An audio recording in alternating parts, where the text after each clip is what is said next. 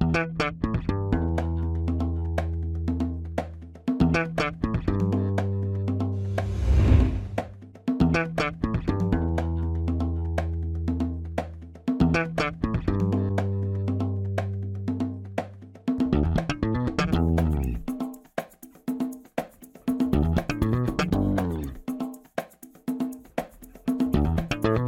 Este é o Tapa da Mão Invisível, podcast destinado àqueles que querem ouvir ideias que abalam sociedades e não são ditas à mídia tradicional. Bem-vindo, Paulo Fux. Bem-vindo, Júlio Santos. Tudo bem? Tudo firmeza, cara. Como é que tá a nossa querida Porto Alegre? Nossa Havana do Sul. Está tá cada dia mais sócia, isso aí ou não? Pior que eu acho que tá um pouco menos. O Thiago sabe, sabe dizer mais do que eu, porque acompanha mais política local. Mas eu vou dizer que o clima está muito agradável. Não sei se o Thiago que está aqui junto conosco concorda. Está muito bom. Querem me chamar ou eu já saio falando? Já Eu te chamei, mas. Seja... Eu... Então tá, então seja muito bem-vindo, Thiago Bertelli.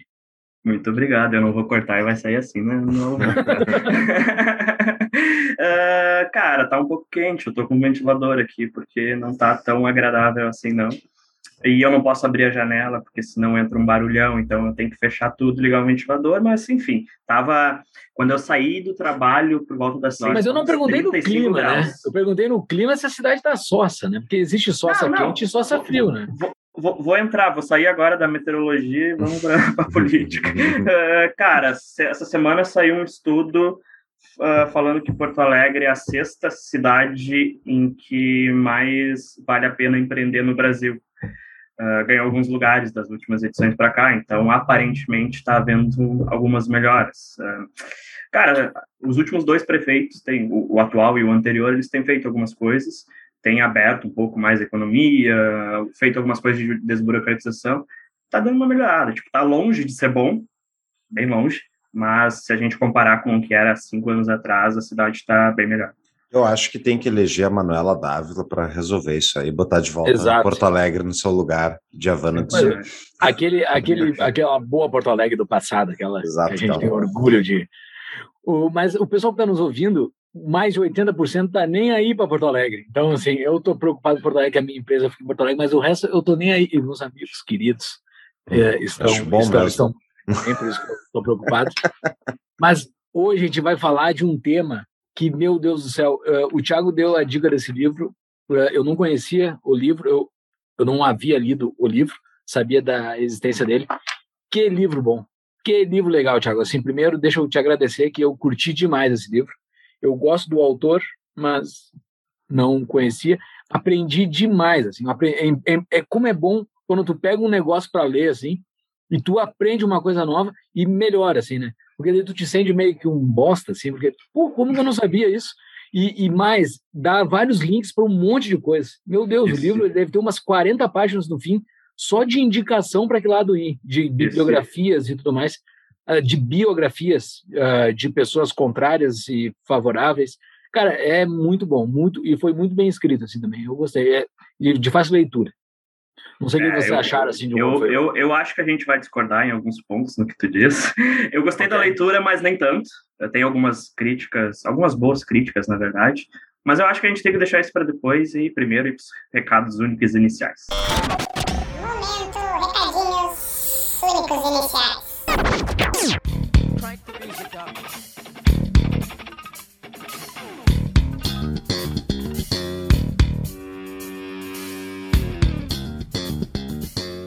Então, pessoal, vocês querem empreender? Precisa empreender para fugir da CLT. Ó, dá para até rimar, viu, Júlio? Criar um jingle, é, um jingle da DBI.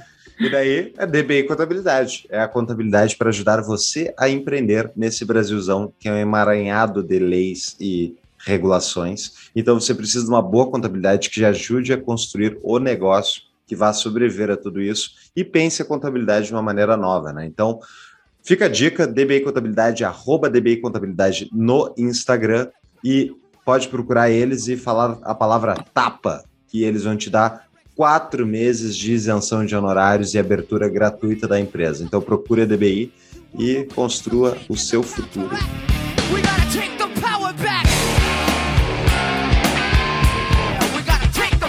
Pessoal, curtam o episódio, que ele está muito bacana. Uh, a gente não esmiuça o livro, assim, capítulo por capítulo, a gente mostra, a gente tenta apresentar a ideia do livro, que é muito boa. Então, uhum. assim, a gente não vai exaurir as ideias do livro. Querem mergulhar nos coletivismos de direita, leiam um livro, que é muito bom, que é, que é interessante, tem as nossas percepções também. Uh, e coletivismo de direita é algo que existe. Se alguém é de direita e está dizendo que coletivismo é coisa de esquerda, ouçam um episódio, leiam um livro para fazer seu, os seus argumentos, mas, ao meu ver, é uma coisa bastante lógica, que existe coletivismo de direita e ele tem que ser debruçado e trabalhado. De acordo. Fora isso, querem ajudar o Tapa, querem ajudar a palavra da liberdade nesse país tão carente dessa palavrinha mágica, dessa ideia, dessa coisa transformadora que é a liberdade. Então ajude o Tapa, apoia-se é o nosso sistema de doações, que a gente recebe doações, é como a gente mantém as luzes uh, ligadas. Então, muito obrigado a todos os nossos apoiadores e os nossos patrões que pagam um pouquinho a mais para poder fazer perguntas em, em, episódios. Tudo isso você pode entrar lá no apoia-se, apoia.se barra tapa da mão invisível e procurar a gente e nos dar ali uma contribuiçãozinha mensal. Põe no cartão de crédito, você não vai nem sentir a cobrança. Inclusive, Exatamente. Júlio, um parênteses, eu estava fazendo um trabalho num projeto aí, e daí eu me liguei que eu não estava apoiando nada. Não, e fazia tempo lá atrás eu tinha apoiado o, o, o do Hermes e do Rodrigo Silva Spot, Spotniks. Os, os Spotniks. Eu estava apoiando eles há muito, quando eles tinham essa opção, há muitos anos, e eu não estava apoiando nada. E eu uh, comecei agora a apoiar o ranking dos políticos que eu acho que faz um trabalho muito legal, necessário de fiscalização do, dos nossos queridos mandatários brasileiros. Então, se você não vai apoiar o TAP, apoie alguma coisa, pô, mano. Ajuda Exato, esse país, é. entendeu? Exatamente. tem que apoiar, tem que apoiar projetos que, que, que vão melhorar esse Brasilzão aí. Precisa, uh, a palavra da liberdade é muito escusa do dia a dia do brasileiro. Fora isso, uh, dá para vestir a liberdade também com a Viés. É só entrar no site da viesbr.com e comprar uma camiseta topzeira lá é, que esfrega na cara do teu vizinho que defende liberdade, ou comprar uma canequinha para já dar um bom dia. good morning, my neighbor. Daí já fala para os teus vizinhos já que tu é que tu é pró liberdade. Além disso, todos os nossos uh, links uh, dos show notes links para os nossos patrocinadores, canais, WhatsApp, Telegram, livraria, a Viés, o Após, está tudo no nosso site, tapadamainvisível.com.br. Entre lá e se inscreva em todos os nossos links que a gente tem. Vão ter várias dicas de livros aí na, na show notes. Se quiser fazer uma comprinha na Amazon, entra pelos nossos links que a gente ganha uns din-dins. Em breve vamos anunciar qual vai ser o próximo episódio de livro e nas nossas redes sociais estamos lá Instagram e Twitter. Uh, e também estamos no YouTube. Vá lá no YouTube, dê o like, siga, ative o sininho, coisa arada. Se está nos assistindo aqui, dá o like aqui embaixo. E era isso, né, Fux? Bora pro episódio. Bora!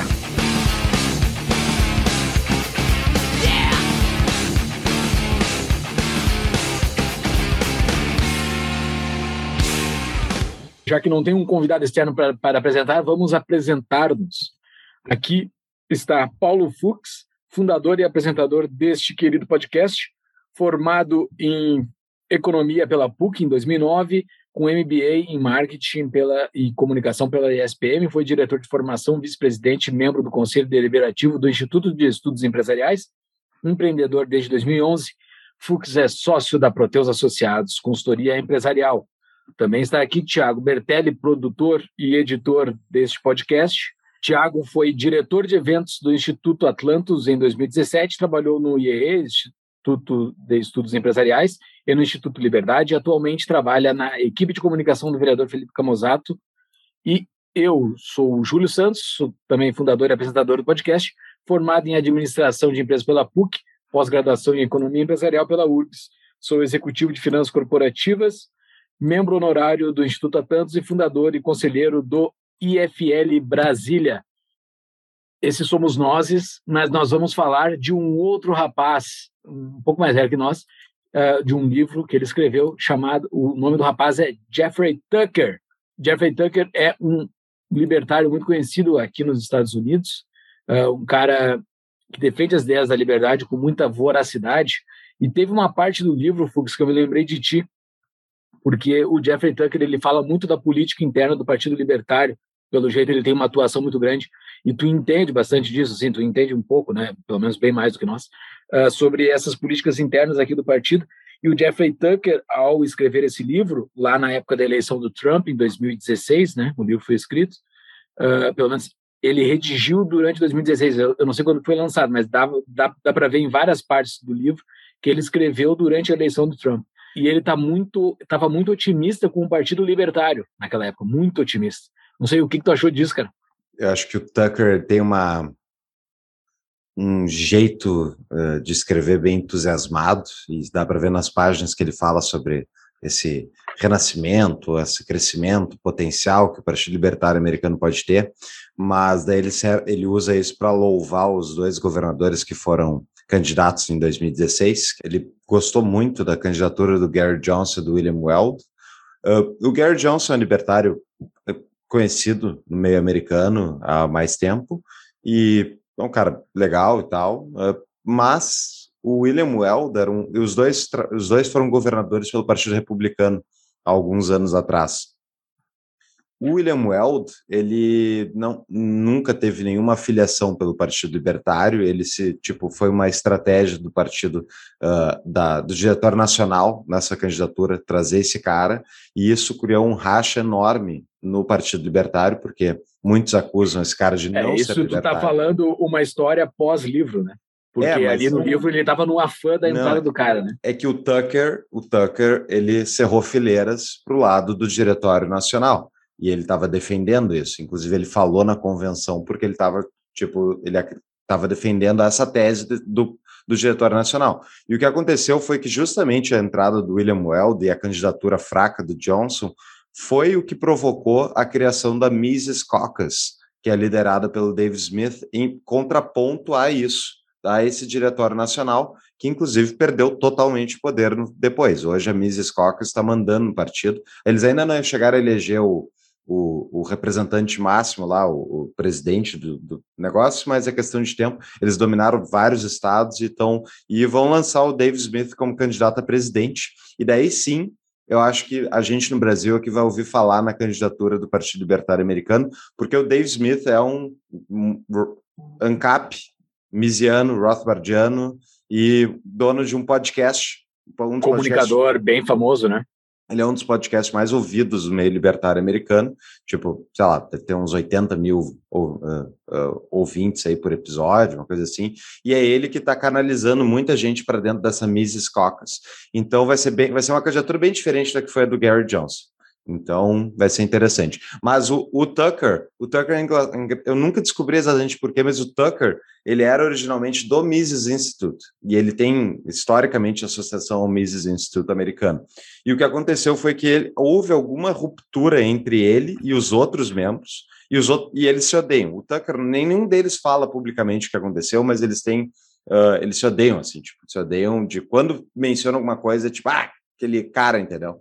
E o Tucker ele foi pulando de instituições americanas, ele participou da FI, ele participou do Mises Institute antes, depois ele foi para a FI, depois e agora durante a pandemia ele ficou bem famoso, foi um dos primeiros caras do meio libertário americano a se posicionar firmemente contra as, enfim, o regime Covid e tal, as quarentenas e tal, e ele cresceu tanto que ele fundou um outro instituto agora. Ele saiu do que ele estava, que era o American Institute for Economic Research, e foi para o Brownstone, Brownstone, alguma coisa no instituto, onde ele é o líder. É, o instituto é dele e dele. É ele o representante máximo. E é isso. É, sobre o livro né, que a gente tá, vai discutir hoje, estávamos falar a opinião de vocês, eu achei um livro é, razoável para bom, assim. Eu acho que o Tucker, seguidamente, ele faz algumas coisas, eu acho que ele tem uma análise meio simplista uh, de mundo, assim. E e a posição dele, por exemplo, louvando aqui o, o Bill Weld no final é tipo, ah, tu tá viajando, entendeu? Essa é a minha opinião como, da, da, parte que eu mais conheço e que eu acompanho, entendeu? Então. Quem é o Bill? É o William Weld, ele foi candidato a ah, vice-presidente ah, por essa chapa do Partido Libertário Americano. Só para não deixar um parênteses sem, sem, sem uhum. fechar a história de Alepo, foi que o, uh, o Gary Johnson participou de um debate, ele participou de um debate que estava uh, a Hillary e o Trump. Eles começaram a falar sobre Alepo, que foi, é uma cidade do Oriente Síria. Médio, da Síria, que tinha sido bombardeada, e daí o Trump estava acusando a Hillary sobre aquilo, né? E o Gary Jones estava perdido, que não sabia o que era Alepo, sabe? Um negócio mega importante, assim, uh, que tinha acontecido, e ele estava perdido, daí ali se foi o boi para corda. É. Eu acho que ele não teria muita chance, mas ele virou muita piada nacional, assim. Um cara que está é. se candidatando a presidente não sabia o que era Alepo, é, Ficou ele, muito triste, assim. Ele perguntou, what is Aleppo?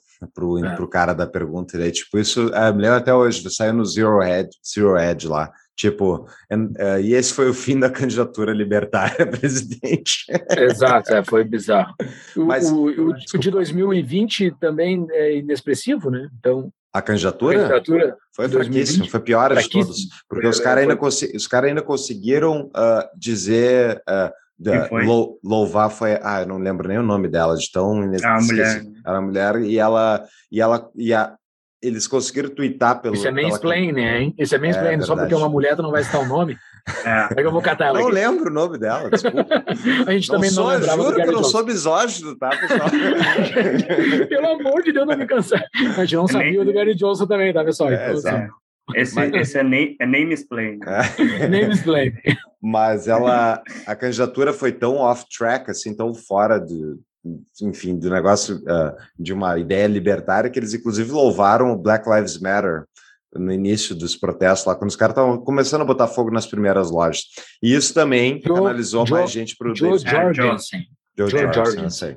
Muito fraca também, muito fraca. E não, tipo, uma libertária, liberal, desculpa, libertária não, uma liberal que, tipo, tu vai ouvir falar, ela é legal, assim, ela fala bem, ela entende alguma coisa das ideias, talvez muito, mas, tipo, não e isso é uma coisa comum assim no Partido Libertário Americano, que é não sentir o pulso de onde é que está a guerra cultural, que eu acho que é interessante a gente pontuar dentro desse livro, assim. Exato. Porque daí indo, indo para o livro, a minha opinião, então aqui a tese toda do livro, não sei se vocês concordam, se vocês concordam minha avaliação, mas a tese toda do Jeffrey Tucker é que o Donald Trump é um representante do, do fascismo e tipo que fascismo. ele claramente ele deixa isso muito claro isso, ele... que o Donald Trump é fascista é, e representa o fascismo, ele bota as características fascistas dentro do, da é, candidatura do Trump. Exato. Daí, tipo, a partir disso, ele vai desmembrando o livro todo e explicando por que, que o como é que o fascismo veio se tornar e tal.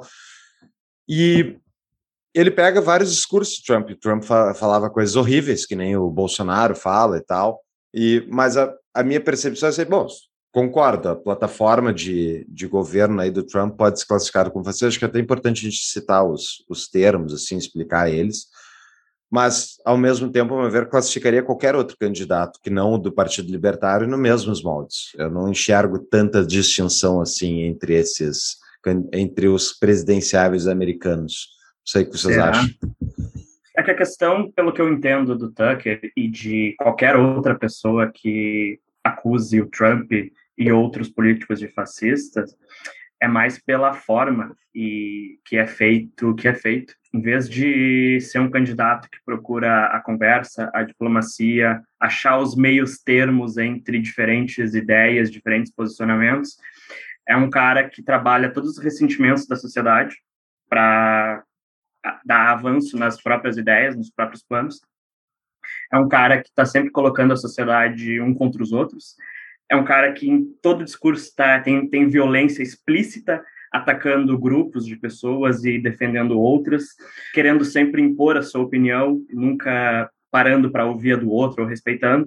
Então é mais nesse sentido que ele coloca e todos os outros colocam Trump como alguém diferente dos outros candidatos. E para mim parece bem óbvio que isso é verdade. Eu, exato. O, o Jeffrey Tucker, acho que assim, a gente tem que ponderar muito o autor do livro, assim, né? É, sobre o contexto.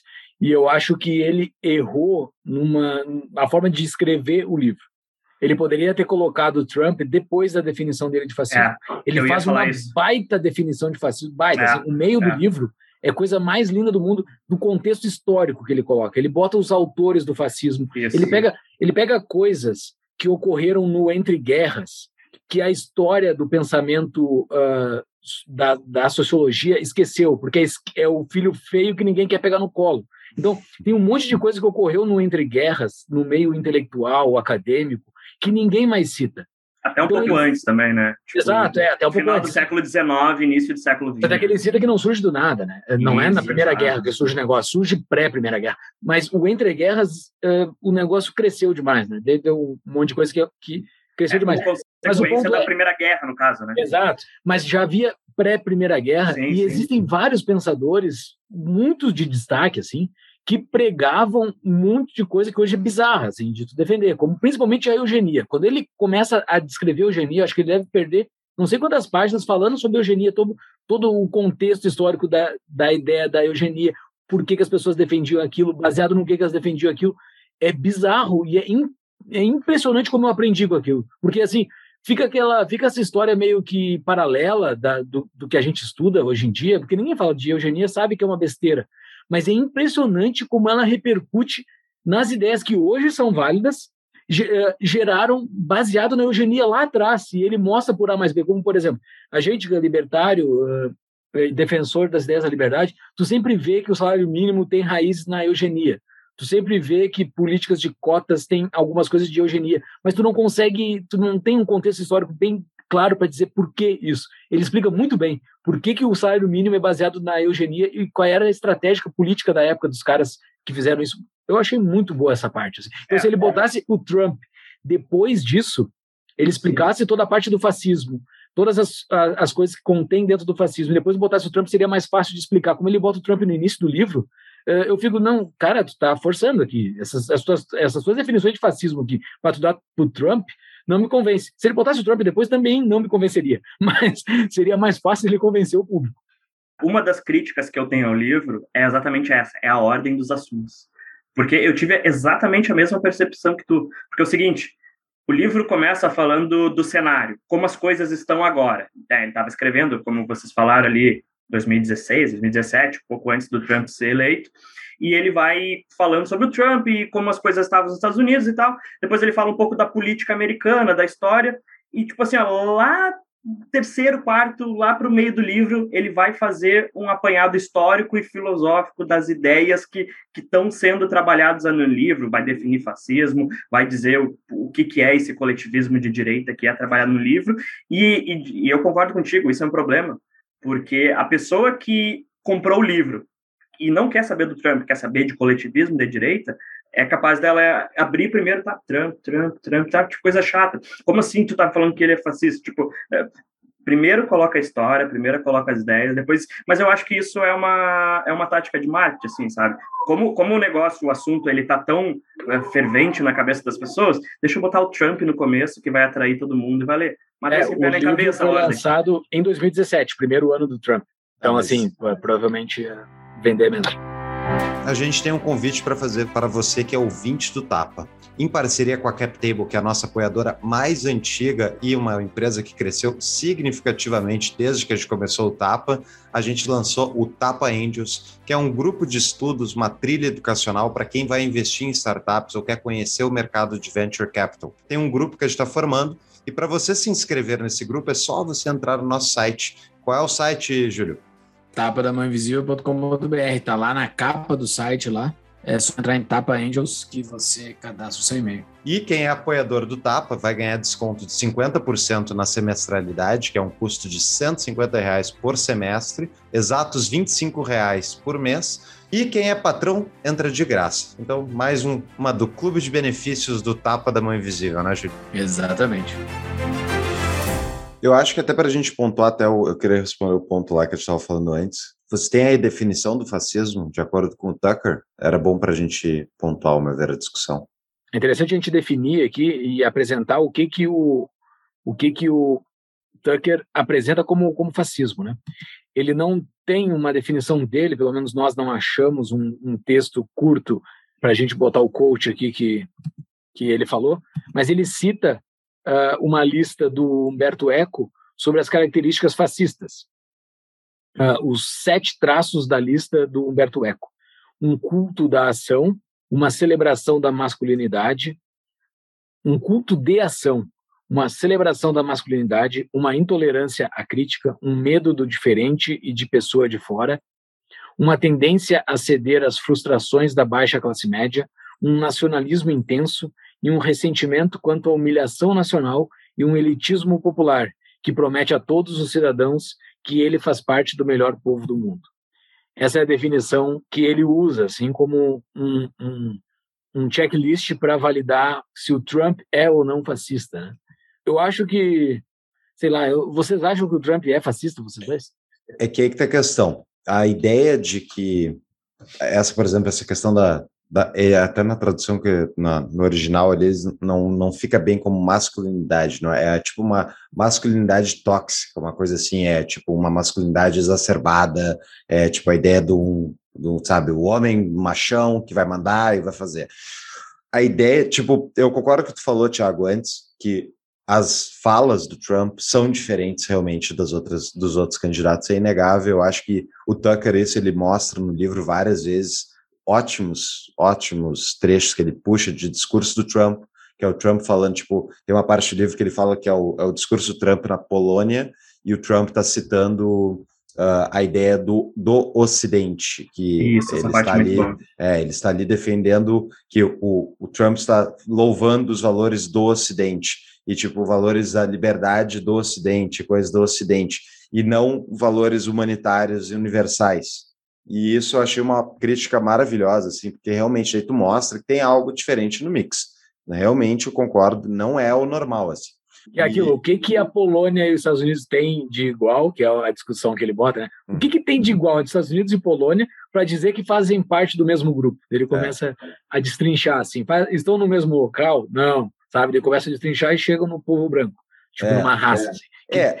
não é claro, mas está subentendido e que agrada a ambos os públicos. Entendeu? É, é, isso é a interpretação dele. Eu não sei se. A interpretação do Tucker, é, exato. Estou só falando.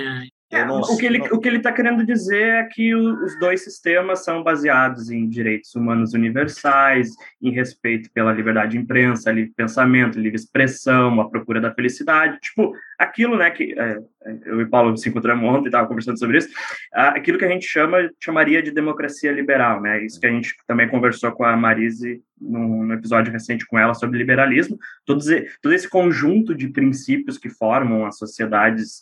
Uh, vou botar entre aspas aqui, ocidentais, né, seria, é, seria isso que iguala as duas coisas, e que nessa citação o, o, o Trump dá a entender que o Ocidente seria algo geográfico, a gente que está desse lado, sabe? E o, Tucker, o Tucker vai se opor a isso. Não, não é questão geográfica. A gente aqui, por estar aqui, não é melhor a gente defende direitos universais que valem para todos os humanos em todos os tempos. É isso que o que é essa ideia de Ocidente, né? Hum. Que esse processo histórico avançou, discussão de 10 e 10 e chegou ao que é hoje. O que eu acredito que é a questão, tipo, uma coisa é tu, tu vê, as palavras que estão sendo ditas importam. E isso, isso Tucker me convenceu Exato. olhando o livro, assim, que é tipo, embora né, palavra, palavras não são violência, como dizem vários da esquerda, na minha visão, mas, tipo, realmente elas dão indicativos, elas precedem a ação, então se as, se as falas estão indo para um sentido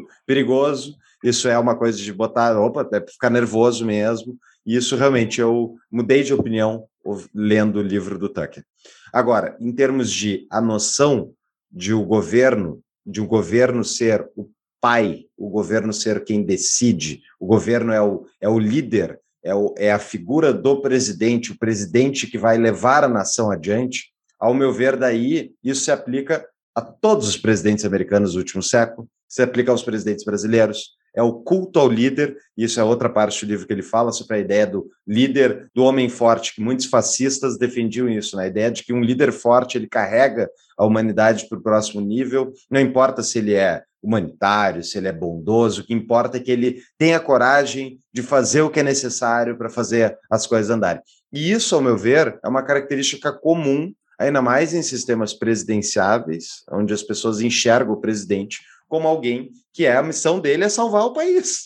Toda a cada quatro anos é o concurso de popularidade para ver quem é que vai salvar o país dos próprios eleitores. A mais importante da história, né? Sempre é a mais importante Exato. da história, cara, quatro anos.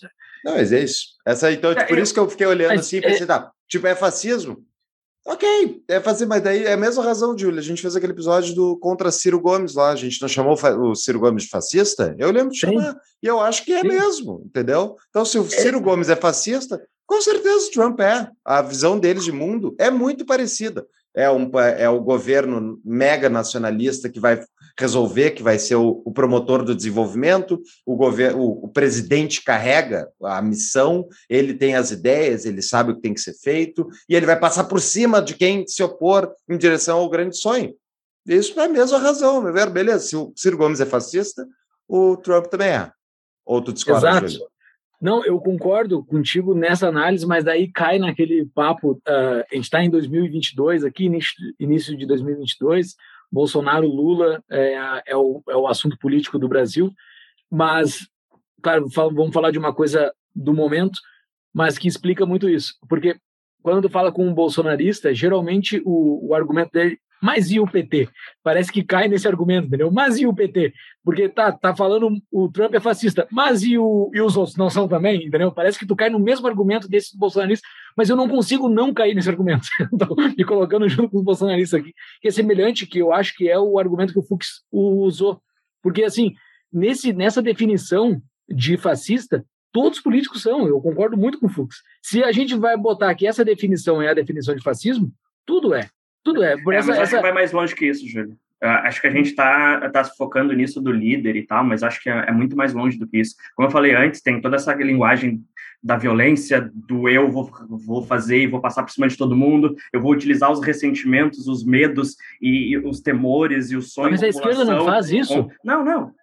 Claro, claro. Uh, deixa, vou chegar lá. Tá, beleza, beleza. Vou chegar lá, tá? E quando eu tomar o poder, eu vou fazer de tudo. Eu vou em vez de respeitar as instituições, a, a, a, o poder que é difundido por, por inúmeras instituições, eu vou colocar os, os, meus cabeças nas instituições, eu vou focar todo o poder em mim, porque eu sou o cara que vai resolver, eu vou criar um culto à minha própria personalidade, sabe? Tipo, tem, tem inúmeras características que, que vão um pouco mais além. E aí, perguntou agora da esquerda. Sim, eu, estou lendo o livro agora e depois eu vou indicar no final do episódio até. Quem leu esse aqui e quiser continuar lendo, eu acho que seria uma boa leitura que autor, é uma, uma autora, ela coloca tanto o, o Chaves quanto uh, o Erdogan como fascista, entendeu? Tipo, o Chaves é considerado de esquerda, o Erdogan é de direita. Tipo, ela fala que o fascismo ele não tem lado. Ele é uma forma de lidar com o poder, entendeu?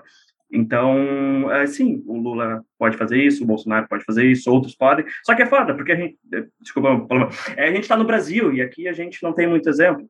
A, gente não é nem uma democracia forte, sabe? Então, praticamente todos os exemplos que a gente vai dar sempre vai mais ou menos por esse lado.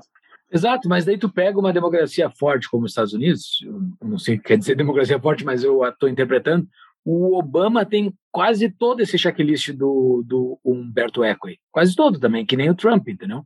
Uh, hum. Ele só não tem a masculinidade forte ali. Sei lá, não que, tem que... O, o discurso esse, o, isso o Obama fazia muito bem. Ele era um cara que o discurso dele era agregador, no sentido ele não ele não dizia que tal grupo é necessariamente isso. Mas é isso aqui, tipo, que eu fico na, eu fico pensando assim, tipo, eles todos eles têm alguém, algum grupo que, que é o culpado dos problemas. No caso do Partido Democrata Americano, tem é, os ricos, ou agora, tipo, os Bernie Sanders é 1%, mas é a mesma coisa que o Biden fala. A visão do próprio Biden é tipo, nós. É, muda um pouquinho o discurso, mas as ações são as mesmas. Então, tipo, ah, nós temos que resolver isso, nós vamos fazer isso. E, é, e eu entendo e eu concordo que é perigoso quando um presidente começa a falar que a culpa é desse grupo aqui. Isso é muito perigoso. Isso é muito perigoso porque é o criar o bode expiatório, que talvez seja uma das questões aí que é utilizado mais por pessoas autoritárias, com certeza, do que pessoas teoricamente democratas. Mas isso não quer dizer que o cara que está falando em nome da democracia não esteja fazendo a mesma coisa. Ele pode não falar, mas ele faz. E a Exato. questão. E tipo, tá, perfeito não é exatamente a mesma coisa, porque um está falando e é mais perigoso, pode gerar mais problemas a longo prazo. Agora, na prática, todo governo eleito, ele é eleito com uma plataforma de pessoas que são apoiadoras e ele está eleito para defender a plataforma. Ele pode dizer que está governando em nome de todos, mas na prática ele está governando em nome do grupo de interesse que elegeu ele e do grupo de interesse que dá suporte para a eleição dele. É isso, ele não está ali. O cara não vai ganhar o Lula e fazer a. Bom, o Lula até pode fazer a, a, a plataforma dos mais ricos, é, até pode fazer, não, não duvido. Mas, entende? Sempre vai ter um grupo que saiu perdedor da eleição que vai ser penalizado de alguma maneira, porque a tua plataforma política foi penalizada ao eleger o teu sim. concorrente. Então... Sim, sim, sim. É, e, e para para pensar, tipo o argumento que o Thiago deu uh, do livro que ele vai indicar no fim, que a pessoa que, que colocou o Chaves e o Erdogan no mesmo Erdogan, Erdogan, Erdogan no mesmo no mesmo balaio, né, como como fascistas. Para mim isso é claro, assim, dentro desses argumentos de fascismo que a gente já falou até aqui, para mim ambos caem dentro do fascismo. Mas o ponto é, pré eles chegarem no poder, eles foram considerados fascistas ou não? Porque o, o que eles fizeram no poder foi basicamente o que eles fizeram no discurso. Eu não sei o Erdogan, mas o, o Chaves sim. O Chaves fez no discurso. Ele botou o terno lá para dar uma entrevista para os Estados Unidos, mas o discurso dele era socialista. Sabia que ele ia fazer alguma coisa do socialismo se desse poder para ele. Que era um culto a alguém forte poder resolver os problemas que ninguém consegue resolver. Né? Esse é o problema, ao meu ver, da interpretação fascista, como um geral que a gente está fazendo aqui, da esquerda. Porque a esquerda, ela no momento que vira um patinho feio, um carinha deles, daí eles botam, não, esse era fascista, não, esse não era socialista. Isso é um problema de ver por essa ótica. Porque o, os, os, os, socialistas conseguem se escapar muito bem. Ah, não, ah, tá, ok, não, esse não era do meu lado, esse era errado, por isso que ele não deu certo. Eles vão sempre se escapar.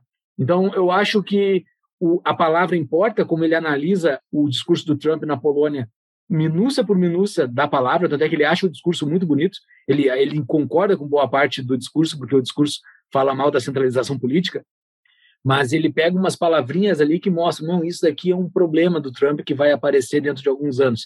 Uhum. Cara, isso, se isso se faz para o lado da direita do Trump, tem que, tem que ser relevante para o lado da esquerda também. Claro, então, assim, tem que colocar a esquerda do lado do fascismo também, e, e esse filho é deles também. Né?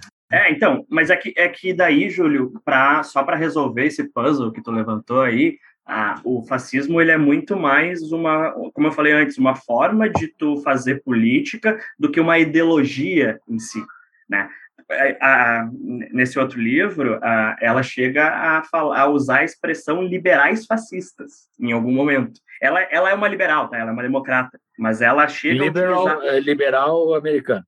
É isso, isso, mas tipo, e ela tá fazendo uma crítica a, a, partes do próprio Partido Democrata, dizendo que tem pessoas dentro do partido que têm essa atitude fascista ali dentro também, e que, e que são, e que são, ou que se dizem liberais. Então, é, é a forma como tu age. Tu pode ser um cara extremamente nacionalista, e fascista, outro pode ser um cara comunista e também fascista, entendeu? É, tem, tem esse, esse jogo e, e, deixa um pouco a coisa mais complexa e, pelo menos na minha visão, uh, consegue explicar bem algumas coisas.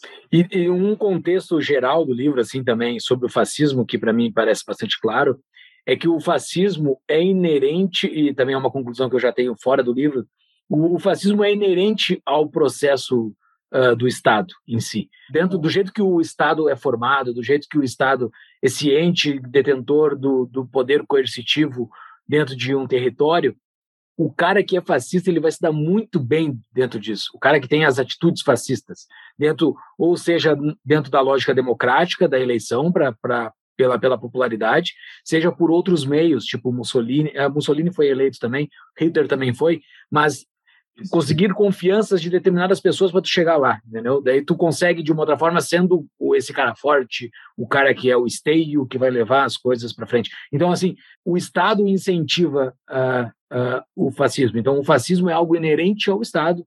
Então quem defende o Estado vai defender que o fascismo vai surgir sempre. Eu acho que não tem como tu te livrar do fascismo tendo um Estado, principalmente com um Estado muito uhum. forte, com, com tendências a centralizações. Eu, é. eu concordo. É, A gente fala da social-democracia. Né? Isso que é uma. Até no final ali do livro, Tucker fala bastante, que ele fala, tipo, para mim foi surpreendente, porque o livro inteiro, de vez em quando dá uma, enfraquecida, fica meio repetitivo, tal, mas no final ele falou que eu, o que eu penso, daí eu pensei, bah, então isso está certo. Brincadeira. Não, mas ele falou a coisa que a gente já falou bastante aqui no podcast, que é o negócio da social-democracia. A social-democracia, ao meu ver, Júlia, ela, ela que permite esse tipo de coisa. O Estado tem uma, uma devido ao fato de que ele funciona a base da coerção e de poder expropriar riqueza alheia a partir da lei e do monopólio da violência, ele tem uma tendência natural à centralização, na minha visão. E a social-democracia, ao dizer que ela vai tomar mais disso, mais recursos da sociedade privada para fazer mais, ela também tende a fazer isso. Então, ela, um, um cara que vai usar o Estado para justamente acumular mais poder, na social-democracia ele vai ter o trabalho dele pela metade. E eu acho que, tipo, mas hoje quem manda, no, inclusive no governo Trump, quem, man, quem manda na, no sistema não são, não é nem o Trump, nem o Biden, nem qualquer um deles, é a burocracia estatal. E isso o Trump mesmo aprendeu, ao meu ver, primeiro que ele, tipo, a gente não precisa entrar aqui, mas teve o Russia Gate lá, o negócio que diziam que o Putin tinha, tinha plantado o, o Trump dentro do governo americano. Tinha uma história completamente estapafúrdia que, inclusive, depois os caras voltaram atrás, os caras, mas levaram anos ali, eles foram destruindo o, a, a, a reputação do Trump, não que ele não merecesse ser destruído, mas tipo mentiras tal, enchendo o saco, criando, criando uma novelinha, de, uh, e isso foi plantado muito porque o Trump, na campanha dele, ele falou contra o Estado militarista americano, ele falou contra as agências uh, CIA, a NSA, bababá, e isso atraiu a ira deles. E tanto que quando ele, ele foi eleito, uh, uma das primeiras coisas que ele fez foi dar uma entrevista, eu já falei isso no podcast outras vezes, que ele foi dar uma... Ele foi na sede da CIA, em Langley, e falou para os caras, dizendo que eles eram os heróis e tal, blá, blá, blá, mas eles não compraram muito papo dele e depois ficaram nutrindo aí com um monte de informações uh, falsas à mídia e tal, de que ele era um, um Russian asset, ele era um ativo russo plantado nas eleições americanas. E interessante é que o sistema burocrático americano, assim como o brasileiro, ele funciona na inércia. Ele não, o, o presidente não. É, é só ver assim, chegou ao Ministério da Economia do Paulo Guedes tinha um monte de liberais lá no início do governo, com uma intenção enorme de revolucionar e mudar o sistema. E eles conseguiram várias coisas, mas eles não conseguiram nem de perto o que era proposta. E não que isso não tenha a ver com o Bolsonaro, essas incompetências, estupidez, mas também tem a ver com o fato de que a burocracia não pensa assim, e se a burocracia que vai executar aquilo não quer trabalhar em direção à liberalização porque não concorda, o que tu vai fazer? Tu não pode nem demitir o cara. Então, quem então, é que né? manda não de verdade, como. entendeu? Não, tem, tem. Tu tem que convencer, tem que sentar eles numa sala, mostrar A mais, a mais B vai dar C, e daí explicar e com, tentar convencer os caras a fazer a reforma que é necessária. Exato, exato.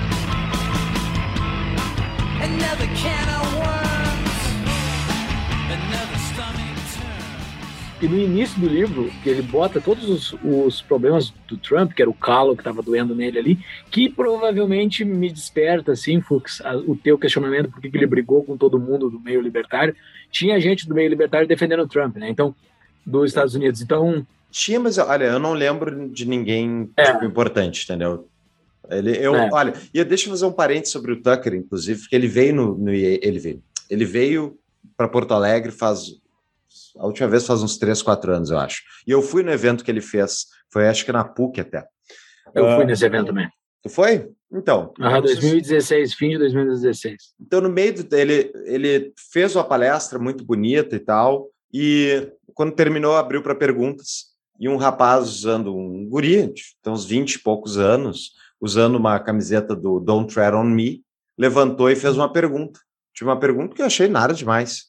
E o, o Tucker surtou, surtou na resposta. Disse assim: Ah, e agora a gente vê que a alt-right está aqui no Brasil também. E começou a.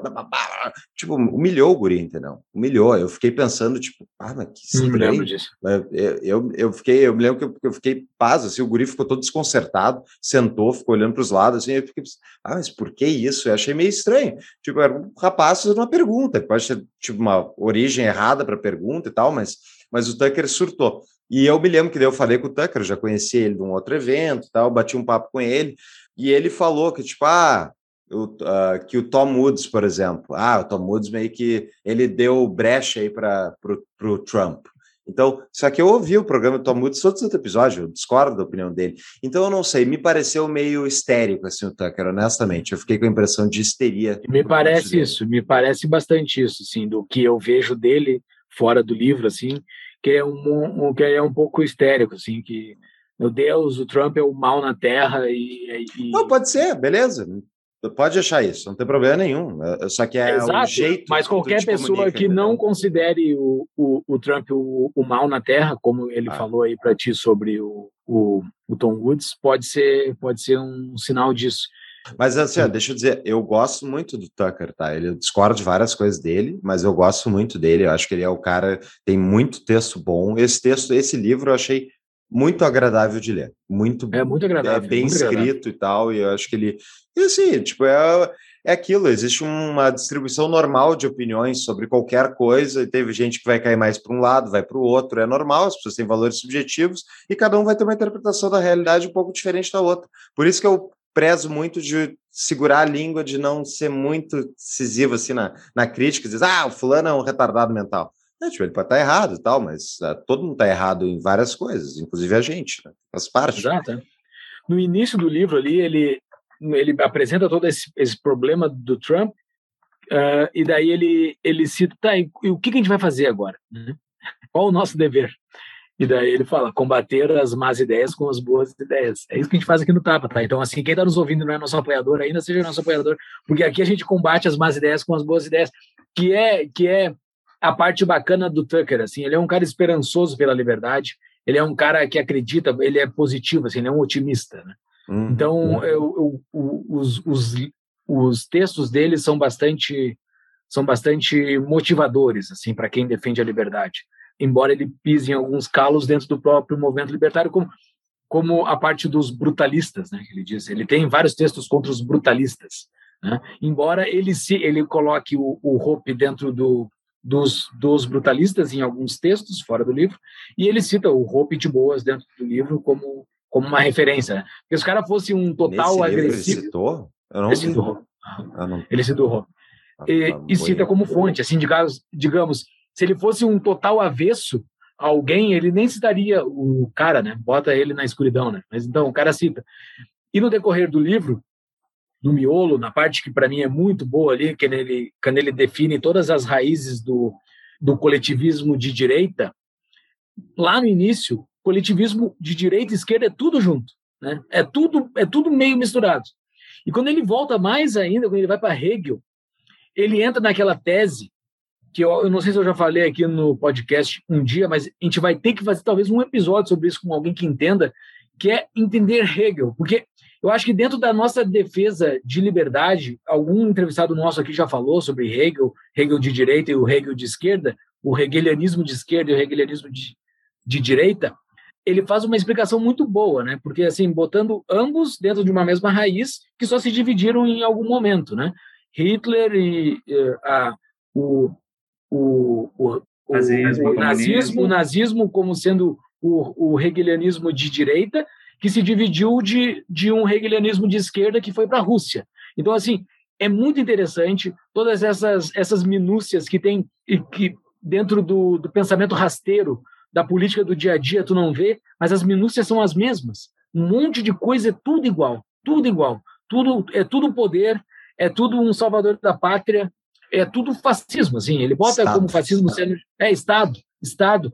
No momento que ele pega alguns pensadores do entre guerras, existiam pensadores que defendiam o Estado num culto ao Estado, que é coisa que hoje não se vê, assim, é uma coisa que, pelo menos, eu não vejo, não está dentro do meu dia a dia.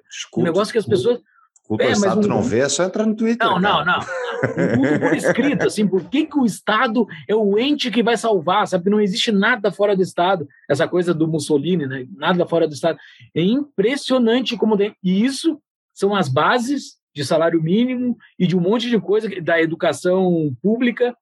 Tudo isso vem de uma mesma origem. Então, bota o libertário e o defensor das ideias da liberdade num lugar no mundo político.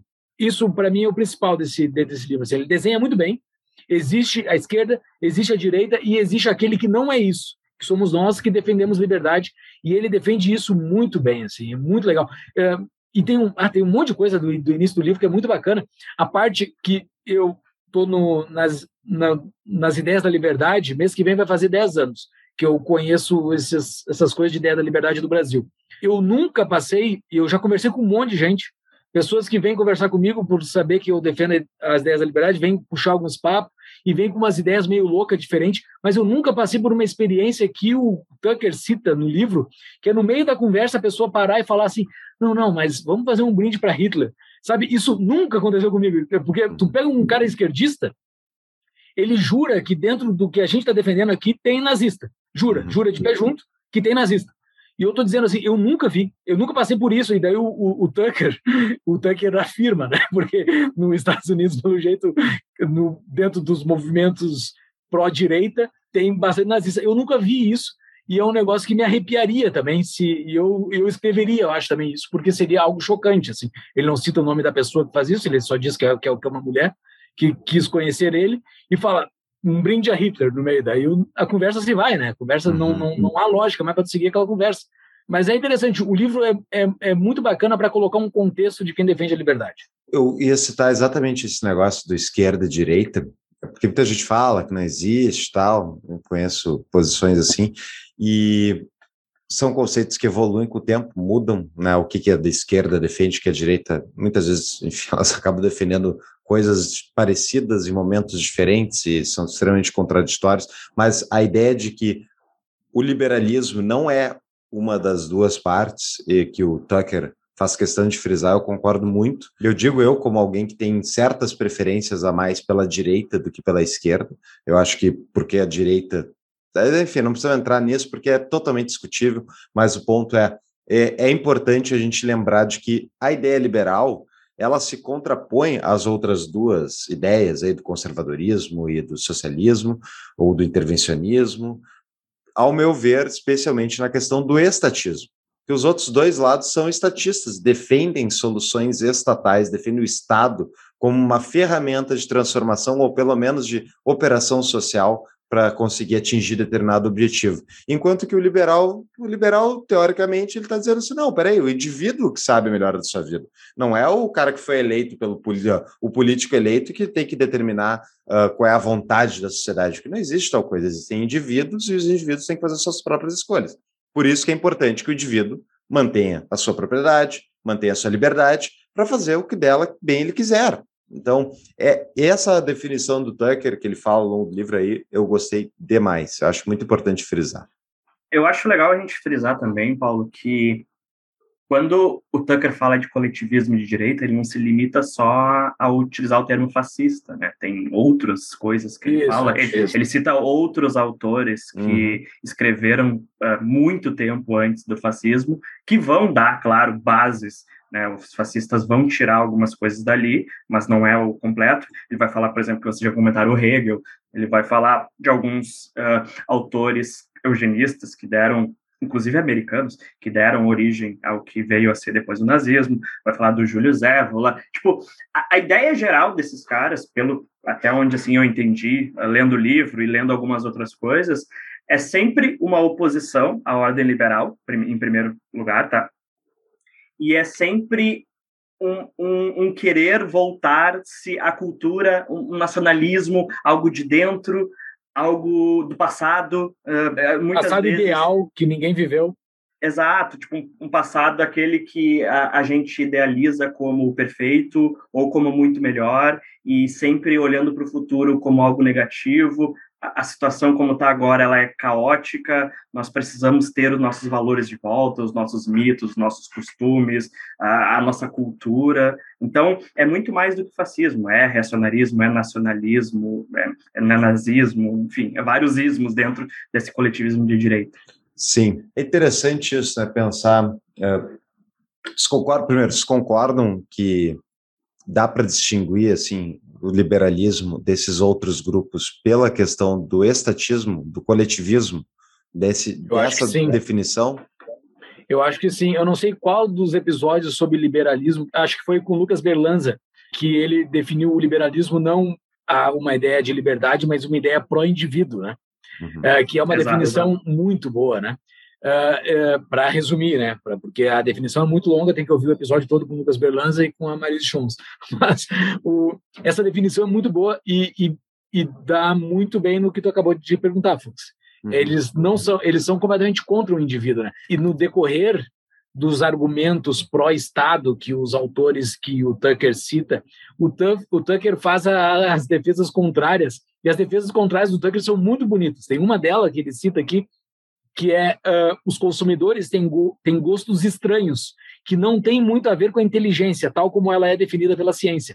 Porque é, isso é uma defesa do Tucker pelo, pelo, pelo, pelo livre mercado. Esses caras que defendem a eugenia, que existem pessoas burras que não devem chegar no topo, então elas têm que ser tiradas de lá via salário mínimo, via testes uh, que ocorrem dentro da escola pública para tirar os burros de cima. Então, tu tem que tirar esses caras o máximo possível porque tu não confia neles, nas decisões deles. Só que o livre mercado confia em todo mundo. Tu, todo mundo uh, confia a, a, a, vida alheia a todo mundo. Todo mundo pode tocar a, su, a sua própria vida. Uh, e isso bate muito contra, contra essa, esse hegelianismo. Embora eu nunca tenha lido Hegel, eu não sei qual é a tese de Hegel, mas pelo jeito ela está em ambos. Sim, é interessante porque uma, da, uma das partes do texto aí do, do Tucker, ele fica louvando aí o livre mercado, como o livre mercado é transformador e maravilhoso e blá, blá, blá, blá, e fala sobre isso, essa vontade, da, sobre isso que o Thiago estava comentando antes, que é essa tese de que, desses outros lados aí, de que temos que voltar para esse passado idílico, maravilhoso, mas isso é uma das coisas que eu senti falta assim, no livro do Tucker, porque ele, primeiro, ele fala como tipo, tá, não tem que reclamar. Ele, ele cita assim uma parte, ah, eu fui em Atlanta, na cidade americana lá, e o comércio estava funcionando, as pessoas estavam felizes comprando. Tipo, ele escreveu ali uma prosa bem bonitinha sobre o mundo idílico de que tá todo mundo certo. Só que eu acho que faltou ele trazer dados para justamente embasar isso, isso, porque ao meu ver, os Estados Unidos não está tudo bem há muito tempo. Tanto que é, essa é a minha, minha dúvida principal em relação ao fato originador, originador de uma eleição do Trump, assim como de uma eleição do Bolsonaro, de qualquer um desses caras que é, digamos, meio outside, que é é uma coisa que a gente já falou ontem, aí é uma coisa que já surgiu no nosso Discord. Eu acho que vale a gente estudar mais a fundo isso, a tese de que o mundo está melhorando, o mundo está piorando. É muito difícil a gente dizer quando tu fala de termos tão macro assim, porque o mundo é um lugar gigantesco com um zilhão de governos, um monte de então, Concordo. Vamos focalizar. Os Estados Unidos está Estados Unidos está melhorando? Ao meu ver, não. Ele está em declínio há vários anos. Eu acho que o Trump é uma a eleição do Trump é justamente se deu porque tem uma parte da população que está extremamente insatisfeita, por variadas razões. E pode ser, não necessariamente uma é a mais certa ou não. É de acordo com os valores. Me avisa só quando eu chego aqui, porque tu não me avisou antes, cara. mas é, e tipo, o Brasil, mas não se preocupe, você é um lugar que está em permanente declínio. sempre caiu. sempre. Então, uh, eu acho que essa é a, é a dúvida, assim, o que, que é o fato originador, originador, mas, ao meu ver, seja o Trump causa ou consequência, eu acho que na verdade é um ciclo, é um feedback loop, né? Como se chama em inglês, eu não sei como é que é. É tipo é um ciclo que se retroalimenta permanentemente. Essa deterioração institucional causa a eleição de gente mais populista, populistas, populistas pioram o negócio, levam para uma situação de deterioração e assim vai indo até o dia que estoura. Ou não, né? Ou vai dar tudo certo no final. Fala, Thiago. É, eu acho que acho que varia, né? Da mesma forma que nos Estados Unidos o Trump não ganhou novamente, tu voltou para o outro lado, na, em outros países, e é o que falta nesse livro, infelizmente. O Tucker foca muito nos Estados Unidos e deixa de dar, fazer uma análise de tantos outros países que estão em estados avançados de coletivismo de direito muito maiores do que os Estados Unidos. E aí eu acho que isso enfraquece o livro. Tá? Na Itália, em outros países, acabou se tornando uma ditadura, acabou se tornando. É, ele cita os outros sabe. países do passado, mas não os é, tu tem alguns exemplos atualmente, é, como já falamos, a Turquia, agora a Rússia aí está em evidência, é um claro exemplo disso. A Polônia começou a ter uma mais ou menos saído disso. também. a Rússia é, nunca saiu disso. É, a Rússia nunca teve nada que é, era liberdade na Rússia. É, eu tive algumas discussões recentemente com os amigos sobre isso, né? Uh, ultimamente estão falando da Rússia como se fosse um retorno à União Soviética e tal. E eu discordo disso. Acho que o Putin está querendo muito mais reavivar uma alma russa do que uma alma soviética. Enfim, fascista, um coletivo de direita do, da pior espécie para mim. Mas, enfim, eu acho que o Tucker erra ao não analisar e fazer uma comparação com esses outros países. E ele também erra ao colocar pouquíssimas referências no livro. Pode ver, não tem, não tem nota de rodapé. Ou uhum. seja, tu tem que acreditar a todo momento que o Tucker está é. falando a verdade. E, e, esse é um outro ponto que enfraquece o livro dele. Tem, uh, tem vários. Mas, enfim, uh, fazendo daí o contraponto, eu já vou fazer a dica de livro aqui no começo, tá? Eu edito, eu que faço as coisas. Ó, é... Chaves, como dizia meu velho avô, se quiser chegar a ser alguém, devore os livros. Quê? Que devore os livros. Para quem está olhando aqui no YouTube, tá? Fascista, um alerta. É um livro da Madeleine Albrecht. Ela é uma tchecoslovaca, não sei se é assim que se fala, mas ela é uma refugiada do, da época da, da guerra e foi morar nos Estados Unidos, virou secretário de Estado, trabalhou pela ONU e escreveu esse livro sobre fascismo. Para mim, um livro bastante superior a esse do Tucker, porque faz isso que eu acabei de falar, além de fazer um apanhado histórico, de, de explicar o que, que é uh, uh, fascismo, etc., uh, ela também faz análise de, sei lá, quase uma dezena de países modernos, atuais, que estão sobre regimes fascistas, além de, claro, fazer história, falar do, do, da Itália, falar do nazismo, etc, etc. E ela tem um ponto muito legal que eu li hoje, que é o seguinte, que a ascensão, eu estava te perguntando, ah, por que, que o Trump surgiu, se é uma democracia tão forte, alguma coisa assim.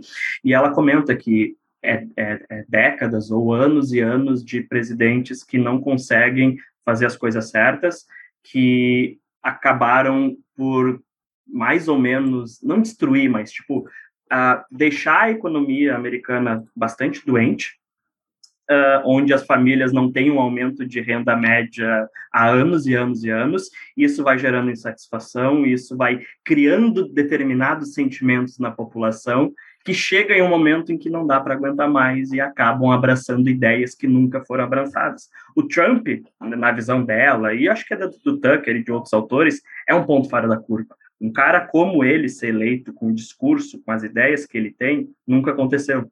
E é para ela e para outros autores por consequência desses problemas profundos que os Estados Unidos está uh, enfrentando. É interessante isso porque, desculpa, tu quer falar, Júlio, fala. Não, eu ia te fazer uma, uma, uma pergunta, Fux. A gente está em 2022, ou em 2021, faz 50 anos que a renda média das famílias americanas não sobe, desde 1971, né, Fux? O que, que, aconteceu em 71? What happened? What the fuck happened? What the fuck happened em 71? Olha, só esse, é, esse é, errado, só estão mirando o lado errado. É que esse é o ponto, no final, acho que é a grande, é a grande coisa ignorada por todos esses autores, é a doença da moeda os Estados Unidos vive uma doença holandesa ao contrário, eles exportam uh, papel, eles exportam papelzinho colorido e dívida e eles ficam com uma e eles se desindustri, desindustrializaram, eles vivem num sistema de crédito, assim eles, nós, o mundo, a gente vive um sistema de crédito e não um sistema de ativos.